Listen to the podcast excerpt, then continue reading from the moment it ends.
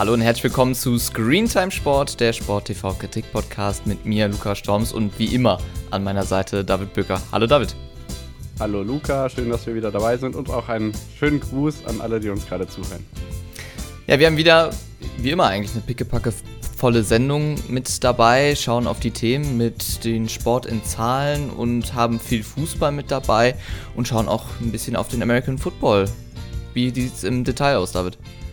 Ja, genau. Wir haben natürlich Sport in Zahlen, hast du schon angesprochen. Dann natürlich immer kommen wir ein bisschen drauf zu sprechen, was DWDL, das Medienmagazin, da gerade im Hinblick auf die Sportübertragung der in diesem Falle letzte zwei Wochen so ähm, ja, geschrieben hat. Dann werden wir uns nochmal ausgiebig, was heißt ausgiebig, aber zumindest mit einem konkreten Interview von einem ARD-Vertreter zu den Frauenfußball-WM-Rechten vergeben äh, oder besprechen, weil die Rechte bisher immer noch nicht vergeben sind. Ähm, ja, im Fußball haben wir noch ein paar andere Meldungen. Sandro Wagner ist da ein Thema, wer überträgt die Champions League Halbfinals und ähm, dann haben wir natürlich nochmal den Überblick zum American Football. Das hatten wir auch schon versprochen, so ein bisschen die historische Entwicklung. Wer hat eigentlich in Deutschland mal angefangen, NFL zu übertragen und wie viele Sender sind da seitdem eigentlich dran beteiligt gewesen? Und am Schluss gibt es dann noch ein paar kleine Hinweise, unter anderem auf Formel 1 und Diamond League. All das wird uns auch begleiten.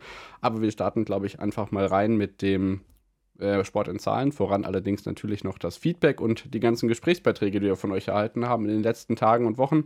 Äh, at screentime.sport, at screentimesport bei den verschiedenen Social Media Plattformen, Instagram und Twitter vor allem und natürlich auch immer gerne per E-Mail. Das Ganze gibt es in der Episodenbeschreibung zu sehen. Und diesmal haben wir, naja, nach dem Feedback zu den Fußballfolgen im Europapokal nicht ganz so extrem viel bekommen, aber was sich wirklich bemerkbar gemacht hat, ist, dass ähm, diese Frauenfußball-rechte Lage wirklich medial sehr präsent ist. Viele große Medienhäuser sind jetzt nochmal draufgestürzt, haben gesagt, das kann ja nicht sein, dass in den großen europäischen Märkten oder zumindest in vielen Märkten die Fußball-WM-Frauenrechte immer noch nicht vergeben sind.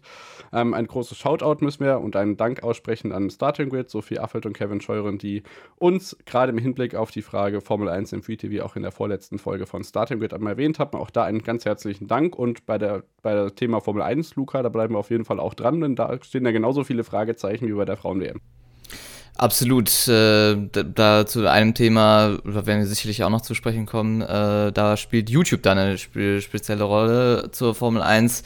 Wie es da weitergeht, TV-Partner steht ja immer noch nicht fest, deswegen da die Formel 1 natürlich äh, immer noch ein heißes Thema hier. Genau, dann kommen wir jetzt zur Rubrik Sport in Zahlen, wo wir uns ja so ein bisschen auch mit den Quoten der verschiedenen Sportübertragungen in den letzten Wochen auseinandersetzen. Und bevor wir da gleich unter anderem auf YouTube und äh, Motorsport und Fußball zu sprechen kommen, ähm, ein ganz kurzer ähm, ja, Exkurs in den Handball, denn am vorvergangenen Wochenende fand das DHB-Pokalfinale Final Four in Köln statt, das erste Mal dort in der Lanxess Arena, das letzte Mal bei Sky. Die Handballrechte waren ja zu The Zone, das hatten wir in einer der vergangenen Wochen ja auch schon mal besprochen. Ähm, ja, und das erste war auch mit dabei, unter anderem im Stream und auch zweimal im Free TV, dann im ersten direkt zu sehen. Ähm, ja, meistens direkt vor die Sportschau gelegt. Die war dann in dem Falle am vorvergangenen Sonntag nicht ganz so stark wie zum Beispiel diesen Samstag. Jetzt kommen wir auch gleich nochmal drauf zu sprechen. Aber generell fürs, fürs Erste ganz schön, dass diese Pokalsendungen übertragen worden sind und für Sky, glaube ich, ein besonders spektakulärer Abschluss. Absolut. Äh, insgesamt haben äh, bei im, im ersten 1,51 Millionen Zuschauerinnen und Zuschauer dort verfolgt. Das macht im Marktanteil 9,5 Prozent, sorgten also damit für 320.000 Zuschauerinnen und Zuschauer im Alter von 14 bis 49 Jahren waren es sogar dann eben in dem Fall 9,8 Prozent. Aber wie gesagt, du hast es schon äh, gesagt, die Sportschau dahinter dann nicht mehr so gut. Äh, die normale Sonntagssportschau, die ab 19.24 Uhr dann zu sehen war, mit 4,6 Prozent im Marktanteil bei 14 bis 49. Insgesamt sorgten dann aber dafür dann 1,92 Millionen Zuschauerinnen und Zuschauer dafür, was für die Zeit nicht so gut ist, was auch für die normale Sonntagssportschau nicht so gut ist, aber grundsätzlich muss man sagen, das äh, DHB-Finale dort ganz gut zu sehen und schön, dass man das auch gezeigt hat. Genau, ich denke, das sind Quoten, auf denen man bei der Formel E ein bisschen warten kann, ehrlicherweise. Das wäre das nächste Thema. Ich meine, Formel E in Deutschland ist ja erstmal ein traditionsreiches Event in Anführungszeichen im Rennkalender. Da ist ja auch einiges passiert. Lief auch bei zwei Sendern gleichzeitig in Deutschland, einmal im Pay bei Eurosport 2 und dann bei Pro 7, die sich bei den Formel E-Events noch nicht so ganz rantrauen. Das läuft auch noch nicht, finde ich, so ganz rund wie bei der NHL zum Beispiel, wie man sich das ja eigentlich wünschen würde. Absolut. Die Formel E, muss man grundsätzlich sagen, bei ProSieben einen relativ schweren Stand, schon seit äh, man eigentlich diese, diese, äh, diese, diesen Senderrecht hat. Das haben wir auch schon in einer der ersten Folgen besprochen. Dort sind wir, die Übertragung Samstag und Sonntag liefen ja zur ähnlichen Zeit, also 15 Uhr gab es dann Marktanteil von 7,4 Prozent. Ist eigentlich gar nicht mal so schlecht. Ähm, also hat man dort im Schnitt 280.000 Zuschauerinnen und Zuschauer vor dem Fernseher locken können. Einen Tag später, also an dem Sonntag, gab es dann sogar 370.000 Fans, die in der Zielgruppe hier allerdings nur für 5,5% Marktanteil sorgten.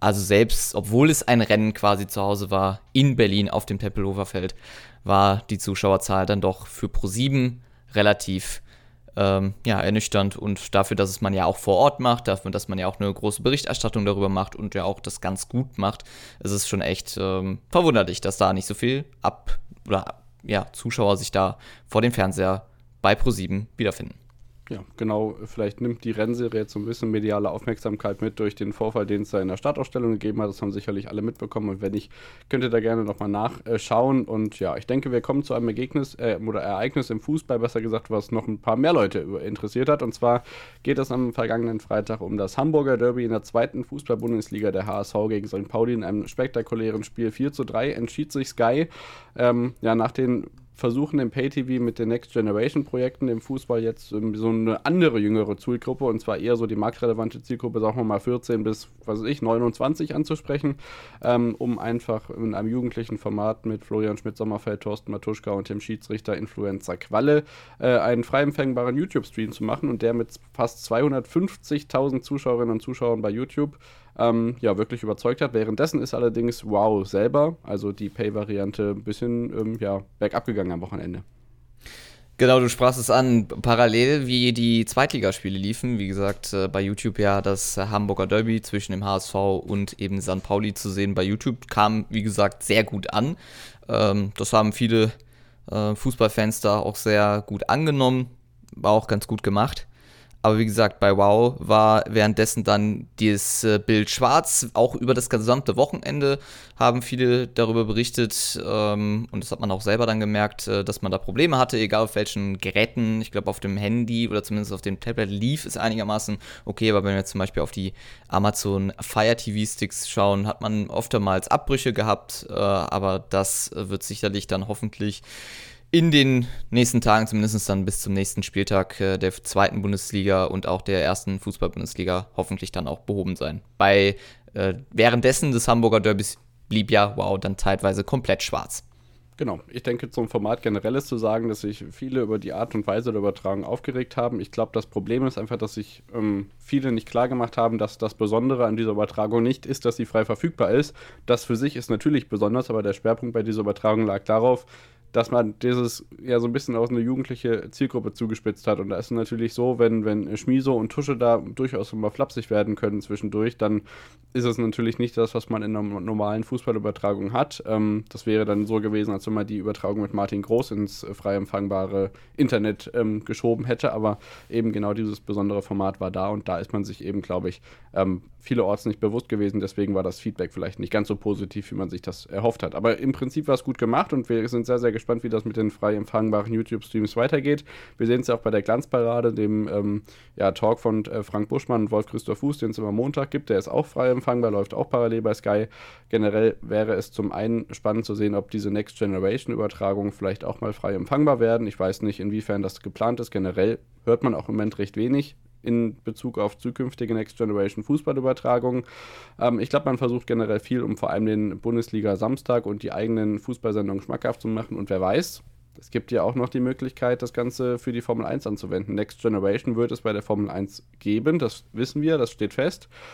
Ein genauer Termin allerdings noch nicht. Und was gleichzeitig immer noch nicht feststeht, ist, wer die Free TV oder die freie Ausstrahlung für die Formel 1-Rennen übernimmt. Und da könnte sich jetzt Sky vielleicht doch selbst ins Gespräch bringen.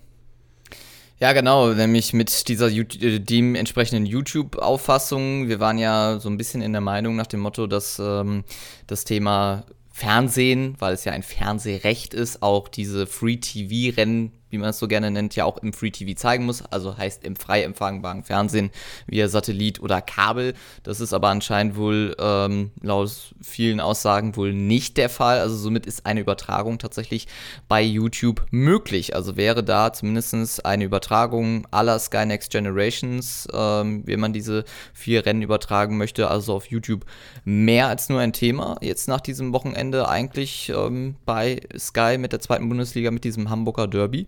Und vor allen Dingen, wenn man überlegt, was für Aufrufzahlen da man generiert hat, ähm, man hat ja natürlich auch selber Erfahrungen gehabt, äh, zumindest die Formel 1 mit dem damaligen Rennen, was man dort auf YouTube gezeigt hat, für alle frei empfangbar innerhalb von Deutschland.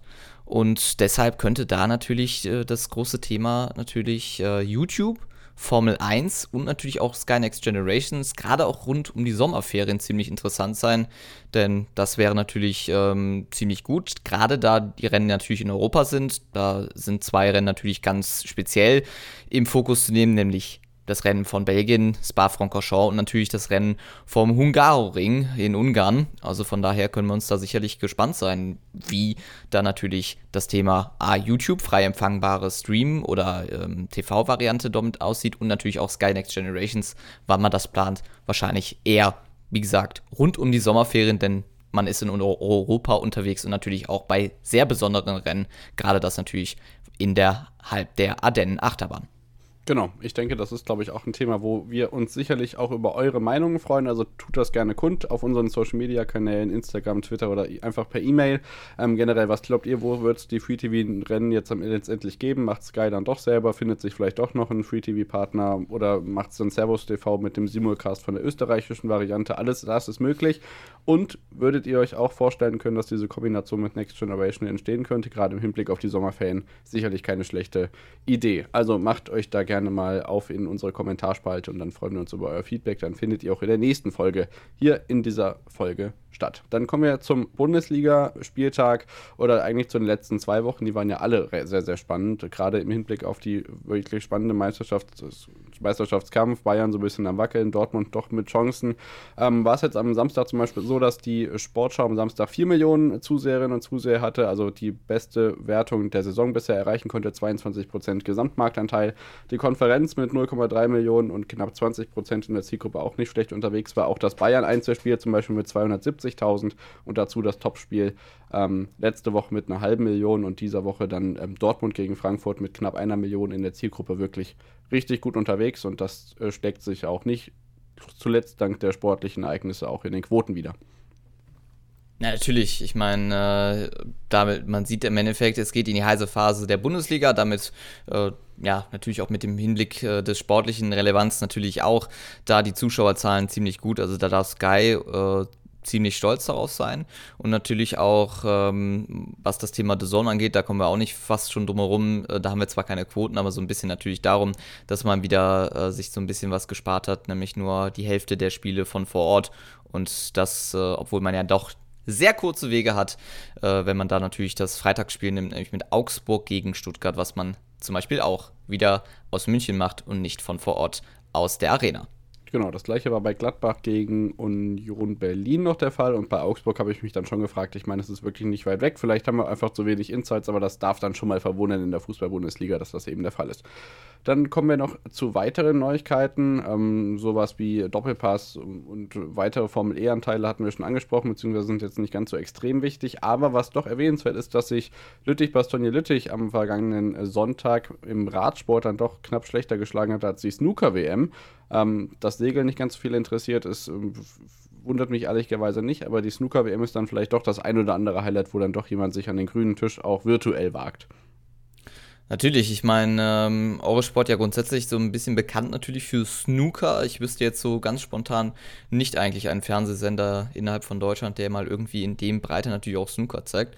Deshalb natürlich viele etablierte Fans natürlich, die sich bei Eurosport dort äh, die WM anschauen und damit 240.000 Zuschauerinnen und Zuschauer dort der Marktanteil mit 0,6 Prozent ähm, zwar nicht viel mehr drin, aber man sieht im Endeffekt die Zielgruppe vielleicht nicht gerade bei den Jüngeren, sondern eher vielleicht dann doch bei den Älteren, die dann Snooker und gerade auch die WM dann abholen, aber für Eurosport natürlich eine Top äh, ja, Quote, vor allen Dingen, wenn man überlegt, Radsport dann eigentlich dann doch vielleicht noch mehr das Aushängeschild von Eurosport, als vielleicht dann doch der Snooker, der ja dann doch teilweise dann ja vielleicht nicht unbedingt spektakulär wirkt, wenn man mal so beim ja. Seppen vorbeischaut. Ja, das ist richtig. So, dann machen wir einmal kurz einen Sprung raus aus dem Fußball, kommen wir gleich nochmal zurück und haben zum einen jetzt Servus TV und zum anderen die ARD-Regionalsender im Fokus. Du darfst gerne mal mit Servus TV beginnen.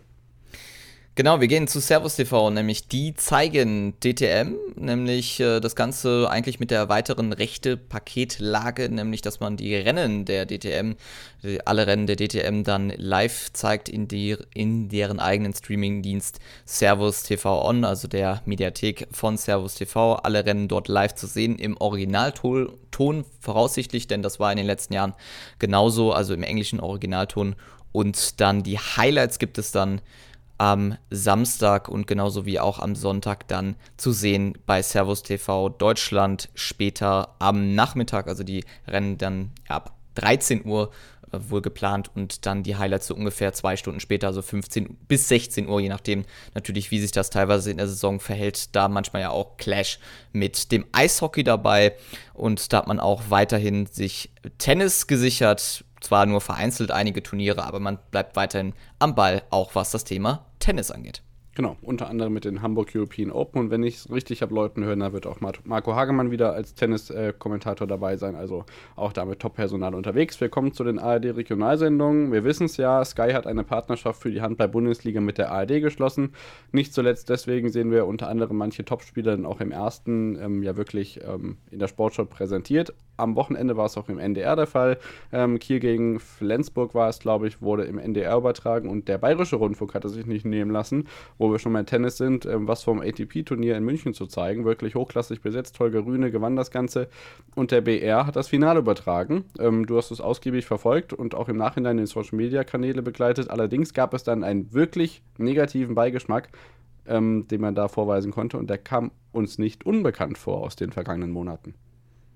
Ja, nämlich, äh, wo es dann wirklich in die heiße Phase ging, hat man sich tatsächlich aus dem TV-Signal, zumindest im BR-Fernseh, dort verabschiedet. In der Mediathek, beziehungsweise dann im Livestream, gab es dann oder ging diese Entscheidung dann dementsprechend weiter, frei zu empfangen im Web. Aber im Fernsehen hat man nichts gesehen davon. Und wie gesagt, das kam uns ja, äh, oder das kommt uns bekannt vor. Jeder, der mal irgendwie Sport im öffentlich-rechtlichen Fernsehen gesehen hat, das haben wir auch schon hier in unseren Folgen angesprochen, dass man da äh, ja dann doch eher gerne mal den Zeitplan vom Fernsehen einhält und nicht mal sagt, okay, es empfallen gewisse Sendungen. Das ist gerade speziell dann zu sehen, wenn es um vielleicht nicht Fußballinhalte geht, wo ähm, ja Spielverzögerungen jetzt in der extremen Form dann nicht unbedingt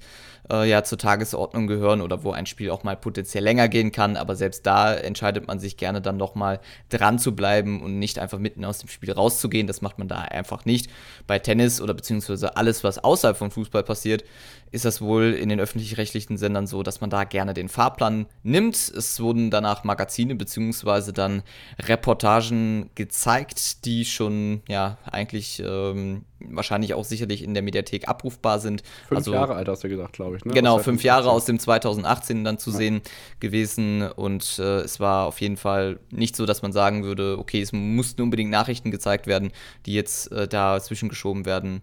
Äh, das war äh, weit weg davon, von daher ja, wieder eigentlich ein Negativbeispiel, was das Thema Sport ähm, angeht. Vor allem, man hat sicherlich für, die, für, das Recht, dort diesen Tag oder dieses Finale dann zu zeigen, auch nicht wenig bezahlt, ähm, würde ich jetzt mal sagen. Also da fast schon das Geld so ein bisschen, zumindest zum Ende hin, aus dem Fenster geworfen. Vor allen Dingen, wenn man überlegt, was man auf Social Media natürlich noch äh, für Arbeit geleistet hat. Und da das Event natürlich auch nochmal mit äh, Hintergründen und Einblicken, die man vielleicht nicht so im Fernsehen gesehen hätte, da auch nochmal einfängt. Genau, das Ganze hat uns so ein bisschen erinnert an das äh, Skispringen, wo dann im Februar bei der WM in Planezeit die heute Nachrichten kamen. Da waren jetzt keine wichtigen Nachrichten danach, deswegen hat uns das verwundert und hat auch hier seinen Platz gefunden. Wir kommen zum Fußball und da sprechen wir gleich unter anderem noch über Sandro Wagner, die Champions League äh, Dokus und Dokument äh, Reportagenprojekte, die anstehen. Nachher natürlich noch mit Football und Formel 1 sowie Leichtathletik was äh, zu benennen. Aber wir müssen nochmal zu, zu unserem Thema der vorvergangenen, nee, der vergangenen äh, Folge zurückkehren und zwar zu den, äh, ja, zur Frauenfußball Frauenfußball-Weltmeisterschaft in Australien und Neu äh, Neuseeland, die im Sommer stattfinden wird. Die Rechte für die TV-Übertragungen in Deutschland sind nach wie vor nicht vergeben. Da verweisen wir natürlich zum einen nochmal auf ähm, ja, die Folge vom letzten Mal in unserem Podcast-Feed und zum anderen verweisen wir gerne auf ein FAZ-Interview vom Sportkoordinator der ARD, Axel Balkowski, der, und dieses Zitat kann ich dir vielleicht gerne mitnehmen, sagt, allzu lange können wir nicht mehr warten. Was hindert die Sender denn vielleicht daran, dass sie doch noch zuschlagen? Ja, vor allen Dingen gerade die Zeit, wenn man da äh, schaut, wir haben ja in der, in der, letzten Ausgabe davon erzählt, dass es äh, gerade mal ein bisschen mehr als 100 Tage sind. Jetzt sind es nicht mal 100 Tage, besser gesagt 90 Tage bis zum ersten Deutschlandspiel. Und ähm, deshalb natürlich die Sender, gerade äh, ARD und ZDF, wo man ja in den letzten Jahren, und das ja in diesem Interview auch interessant zu sehen, ähm, ja, äh, natürlich da äh, dieses Paket ähm, im Gesamten verkauft worden ist, also Männer- und Frauenfußball. Das ist jetzt äh, seit dieser Periode wohl nicht mehr der Fall. Also seit äh, dieser WM, die jetzt ansteht in Australien und in Neuseeland. Und da äh, preist wohl die FIFA dieses TV-Recht so ein, dass man da aus Sicht der ARD und ZDF natürlich sagt, okay, dieses äh, sind wir nicht bereit zu zahlen. Und wie wir es ja auch schon im Endeffekt so ein bisschen rumhören oder zumindest so ein bisschen eine Andeutung machen, ist, dass natürlich andere Streaming-Dienste, gerade auch natürlich im Pay-Bereich, nennen wir mal einfach mal Sky, The Zone oder sonstige ähm, Anbieter, die wir da haben, wohl nicht unbedingt äh, interessiert sind, da natürlich A, die Anstoßzeiten schlecht sind und B, natürlich auch, äh, je nachdem, das Recht einfach zu teuer ist. Und da ist ja eigentlich auch schon der Druck dabei natürlich. Und das ist in dem Interview auch äh, davon natürlich zu reden bekommen, dass der Druck natürlich da ist. Seitens natürlich des Verbandes DFB, die natürlich sehr stolz waren, ähm, dass man immer ARD und ZDF als Partner hatte, die natürlich die deutschen Spiele zeigen und natürlich auch, ähm, ja, dass da natürlich eine gewisse Grunderwartung ist ähm, von Seiten der Zuschauerinnen und Zuschauer zu Hause. Denn wenn man überlegt, äh, man zeigt die Länderspiele äh, im ersten oder im ZDF, dass man da natürlich äh, davon ausgeht, natürlich, dass man da alle Spiele, zumindest der deutschen Frauen, soweit sie auch kommen mögen, äh, dann auch zeigt war ja in der EM auch der Fall. Viele kennen sich einfach in dem Bezug oder nehmen sich einfach da die Zeit nicht und deshalb ist es natürlich schwierig, diese Auffassung da zu treten und deshalb ist da auch der Druck natürlich extrem groß an ARD und ZDF, da dieses Recht sich zu sichern. Aber natürlich, wenn der Preis extrem hoch äh, zu sein scheint und natürlich äh, schon eine ewige Diskussion über die Gebühren äh, von öffentlich-rechtlichen diskutiert wird, ist da natürlich der Druck, wie gesagt, extrem groß. Genau, also da auch wieder der perfekte Platz für euch, euch zu melden bei unseren Social Media Kanälen oder per Mail, was ihr glaubt, wie da letztendlich die Lösung aussieht. Das ist ja wirklich so, dass es in den letzten Tagen noch immer mehr präsent wurde.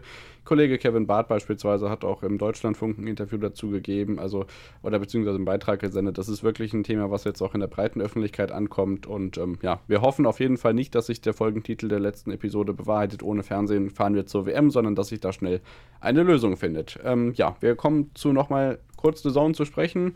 Äh, am letzten Aprilwochenende, also genau das Wochenende, was vor uns steht, hat man sowohl die Bayern als auch Dortmund in der Bundesliga als Übertragung dabei. Am, Dort am Freitag Dortmund, am Sonntag dann die Bayern.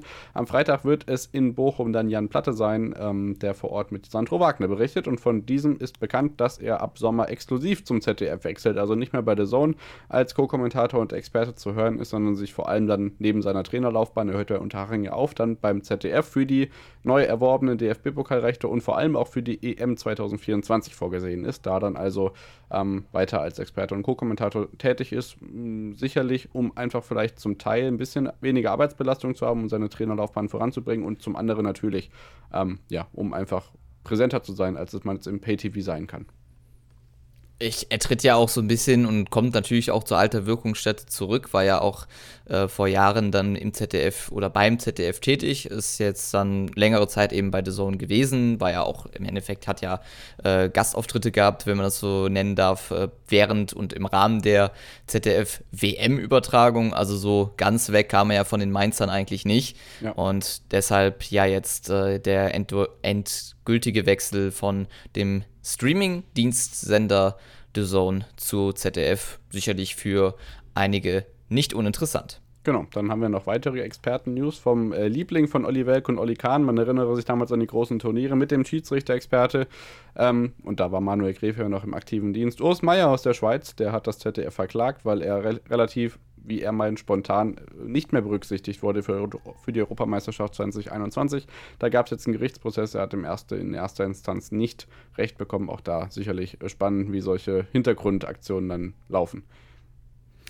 Absolut. Gehen dann weiter in Richtung der Champions League und gehen damit in den zweiten und in, in die dritte Maiwoche. Gehen natürlich da in die heiße Phase natürlich der äh, Champions League. Dort Milan gegen Inter und Real gegen City ja die Begegnungen dann in dem Hinspiel, das wird dann zu sehen sein, Real gegen City, wohl äh, ja das äh, hochkarätigste Duell fast schon, obwohl man eigentlich von beiden Duellen sagen muss, dass sie sehr hochkarätig sind, ist ja auch gerade mal das Halbfinale, von daher äh, ziemlich interessant. Real gegen City eben bei Prime zu sehen und Milan gegen Inter dann das Rückspiel bei Prime und das Hinspiel Milan gegen Inter äh, dann zu sehen bei The Zone und das Rückspiel von Real gegen City, beziehungsweise dann in England City gegen Real, dann zu sehen bei The Zone. Europa League natürlich auch, 11. bis 18. Mai dann Leverkusen weitergekommen, auch im Halbfinale dann zu sehen, beide Spiele der Leverkusener Werkself dann Davon ist bei auszugehen zumindest, ja. RTL, absolut.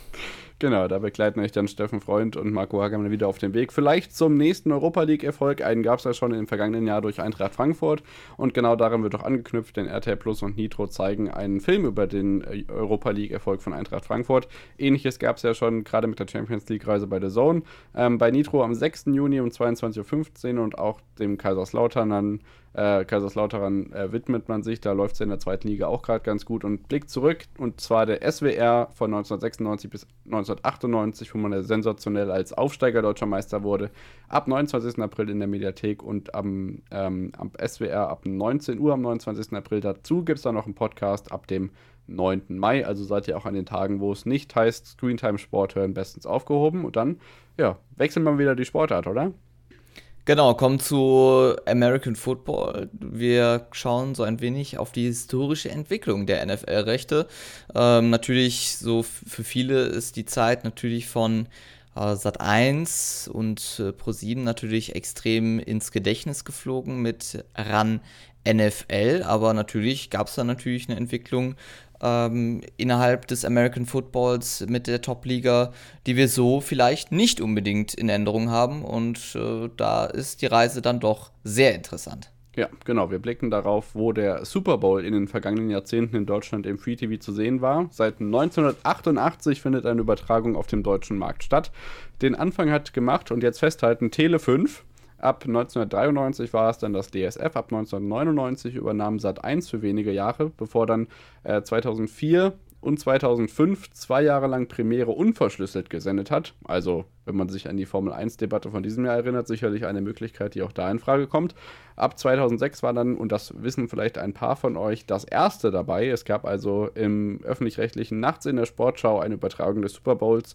Ähm, ja, bis 2011 das Ganze. Dann hat RAN NFL angefangen, ab 2012 unter anderem dann ja schon mit Jan Stecker in Sat 1 und ähm, später dann ja natürlich auch mit zunehmender Zahl von Playoff und ähm, ja, Saisonspielen, da kommen wir gleich noch drauf zu sprechen. 2013 bis 2015 ähm, die ganze Saison unter anderem dann mit einzelnen Spielen bei Sport 1 US, like wenn du es noch kennst. Ab 2018 wechselte man dann von Sat 1 auf Pro 7 und jetzt hat natürlich RTL die Rechte bis 2028. Dazu gibt es noch die Möglichkeit, das Ganze in Deutschland im Originalton zu hören. Das war schon mal der Fall und zwar vor The Zone, die das seit 2017 macht machen. Von 1992 bis 2003 zeigte Premiere den Super Bowl auch im Originalton. Bemerkenswert, ähm, weil ja zeitgleich den deutschen Rechtemarkt andere Inhaber hatten teilweise. Seit 2015 haben wir dann die Saisonspiele zwei im Fernsehen und einen im Stream bei Pro7 Sat1 und 2016 hat auch The Zone angefangen, die Saison zu übertragen, seitdem ja auch mit der englischsprachigen Konferenz, seit zwei Saisons jetzt glaube ich auch mit der deutschen Konferenz, deutsche, deutsche Einzelspiele. Und in Österreich ist die Sache auch sehr interessant, Luca. Genau, da hat äh, der öffentlich-rechtliche Sender ORF von 1998 bis 2009 das amerikanische Großereignis dort äh, live übertragen. Danach kam Puls, beziehungsweise dann nachher Puls 4 und jetzt eben wird es dann RTL sein, die sich das Ganze dann in Österreich gesichert haben. Österreich ja nochmal eine spezielle Sache, da man ja auch eine, eine parallel zu Pro7 Deutschland ja eigentlich ja auch mit ähm, einem eigenen Team gearbeitet hat. Also von daher natürlich äh, wird es in Österreich zumindest mal ähm, ja eine Variante weniger geben, denn wie gesagt, äh, Puls 4 und Pro7 haben ja eigene Teams in dem Sinne gestellt. Man konnte aber beides schauen äh, über Pro7 Austria, wenn man dort in Österreich unterwegs war oder auch dann ist. Von daher ziemlich interessant, und das ist bei RTL eben nicht der Fall. Man wird sich da wohl dann eben auf RTL Österreich mit beschränken. Genau, was aber erwähnenswert ist, was in den letzten Tagen auch noch aufkam, dass es äh, wirklich breite Radioangebote geben soll bei RTL. Da gab es einen großen Austausch, Austausch, mit vielen Fangruppierungen von verschiedenen NFL-Mannschaften. Auch das wird sicherlich spannend, wenn wir mal über den TV-Tellerrand hinausschauen. Ansonsten geht es natürlich diese Woche schon los. Ähm, am Wochenende findet der Draft statt, das erste, die erste Nacht bei Nitro und danach auch frei empfangbar bei RTL Plus. Unterdessen gibt es auch noch American Football auf anderen deutschen Sendern und zwar bei Sport 1 und Sport 1 Plus gibt es ja die XFL. Die wurde nochmal ausgeweitet, was die Sendungen angeht, aber auch wenig erfolgreich, Luca. Ja, die XFL verschwindet natürlich so ein bisschen, hat man das Gefühl bei Sport 1. Zwar auch wirklich prominiert, äh, prom prominent zu sehen, eben bei, äh, bei Sport 1 Plus. Gerade wenn man Sport 1 Plus äh, sieht, äh, ist eigentlich immer viel von XFL zu sehen, egal ob ähm, Real Life, also quasi Wiederholung der Spiele oder Highlight-Sendungen, die man dazu dann im Angebot hat, im amerikanischen Originalton meistens dann zu sehen von ESPN, aber bisher wenig Publikum zu sehen.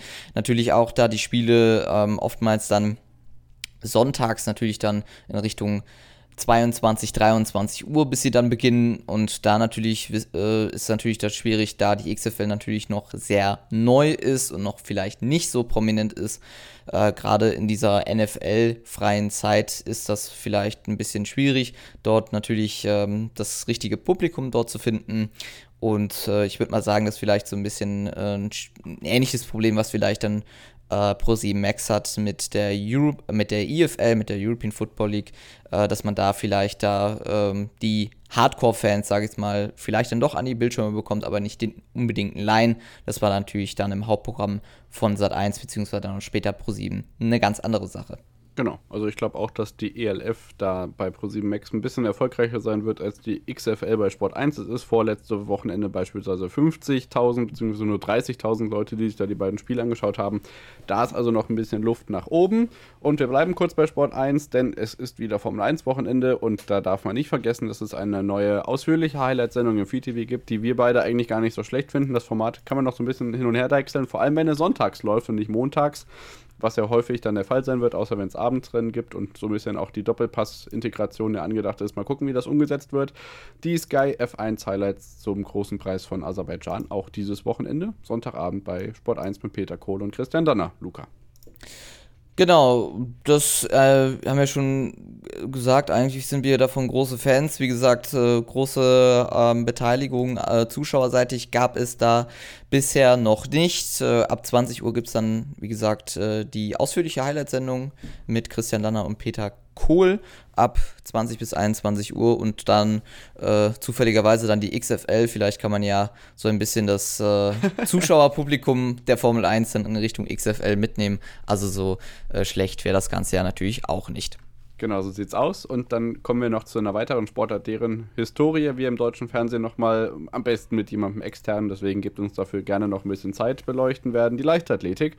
Auch da geht die ja, größte Serie der Wettkämpfe auch wieder los. Und zwar am 1. Mai-Wochenende geht es los mit der Diamond League. 14 Events sind es in ganz verschiedenen Weltregionen. Äh, und den Auftakt gibt es eben in Doha. Sky Sport überträgt. Das ist ja jahrelang auch, im, als es noch Golden League hieß, beispielsweise bei Eurosport gelaufen. Jetzt eben die zweite Saison, die da Sky Sport, oder ist es schon die dritte, weiß ich gar nicht, äh, Sky Sport übertragen wird.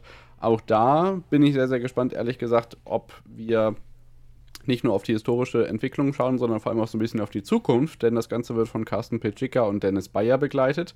Zwei ausgesprochene Handballexperten, die bei Sky tätig sind. Und wie wir alle wissen, die Handballrechte verliert Sky, also bin ich gespannt, wie es mit den beiden Personalien weitergeht, ob sie die ganze Saison weiter begleiten oder ob wir dann ab August, wenn ja dann Dein richtig reinstartet, Vielleicht ist es ja dann so, dass die beiden dann rüberwechseln zu Dein. Und dann hätte Sky Sport vielleicht Zuständigkeitsprobleme für die Leichtathletikübertragung, für die sie ja mehr oder weniger eigentlich maximal drei Leute hatten. Wenn jemand vor Ort war, dann meistens noch ein Reporter, aber die beiden haben das eben kommentiert. Wird eine spannende Sache, glaube ich.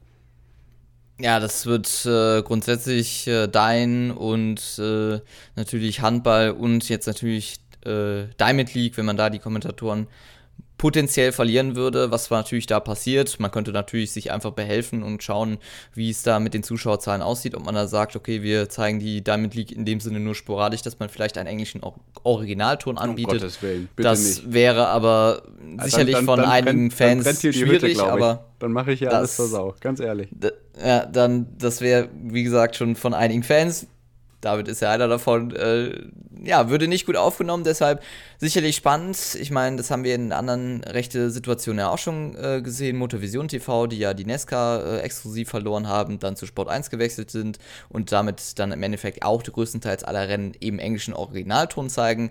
Für viele nicht so schlimm, aber natürlich ähm, für die Hardcore-Fans, die es natürlich in Deutsch gucken und da sich natürlich dieses Recht äh, dadurch verliert, weil man Personal eben nicht mehr so gut, äh, personaltechnisch nicht mehr so gut aufgestellt ist, wäre es natürlich ja, ein herber Verlust, egal wie es ist, äh, wenn es natürlich jetzt da bei Sky ist, wo man natürlich auch nochmal extra Geld dafür bezahlt, wenn man natürlich potenziell da die Diamond League äh, verfolgen möchte live. Und da muss man einfach sehen, äh, wie das dort ausfällt. Da eben Dein wieder einen extremen Einfluss, was natürlich auch da die Übertragung außerhalb natürlich des Handballs angeht, weil wenn man eben Personal verliert und da nicht mehr so attackieren kann, wie man es äh, in den letzten Jahren gemacht hat, wäre es natürlich auch da super, super schade. Genau, Diamond League wird schon großflächig beworben, jetzt auch im Rahmen des Bundesliga-Wochenendes. Das hat mich sehr, sehr gefreut und ich hoffe und bete, dass sie es nicht unter Wert verkaufen, weil ich finde, das kann so viel mehr, auch ähm, gerade wenn man jetzt diese abendlichen Events hat. Man könnte ja theoretisch irgendwie vier Stunden lang machen, dann macht man dann meinetwegen zwei, zweieinhalb. Also ich bin wirklich gespannt, wie das ist und ich finde, das ist auch ein ganz gutes Ende für die heutige Folge, wenn wir euch einfach sagen, schreibt uns doch gerne nochmal auf unseren Social Media Kanälen bei Twitter und bei Instagram oder uns auf gerne auch eine E-Mail, dann kommt ihr auch in die Folge hier rein und werdet erwähnt. Ähm, dementsprechend, was ihr vermutet, wer könnte von Sky zu The Zone rüber, äh, zu, von Sky zu Dein rüberwechseln. Siehst du, die Namen sind schon viel zu ähnlich, gerade was den Handball anbetrifft und dann ähm, sind wir sehr, sehr gespannt, wie sich das da entwickelt. Wir hören, Florian Schmidt-Sommerfeld ist kurz davor, zumindest bei Dein mit dem Handball weiterzumachen. Auch da, also Personalfragen noch und nöcher und da würden wir uns gerne über eure Meinungen und Vermutungen freuen und das werden wir natürlich auch hier weiter begleiten. Genau, und dann hören wir uns in gut zwei Wochen wieder, wenn es heißt Screentime Sport. Wir bedanken uns dahingegen auch nochmal für das Feedback und natürlich auch fürs Zuhören. Bis dahin, ciao, tschüss und bye bye. Ciao.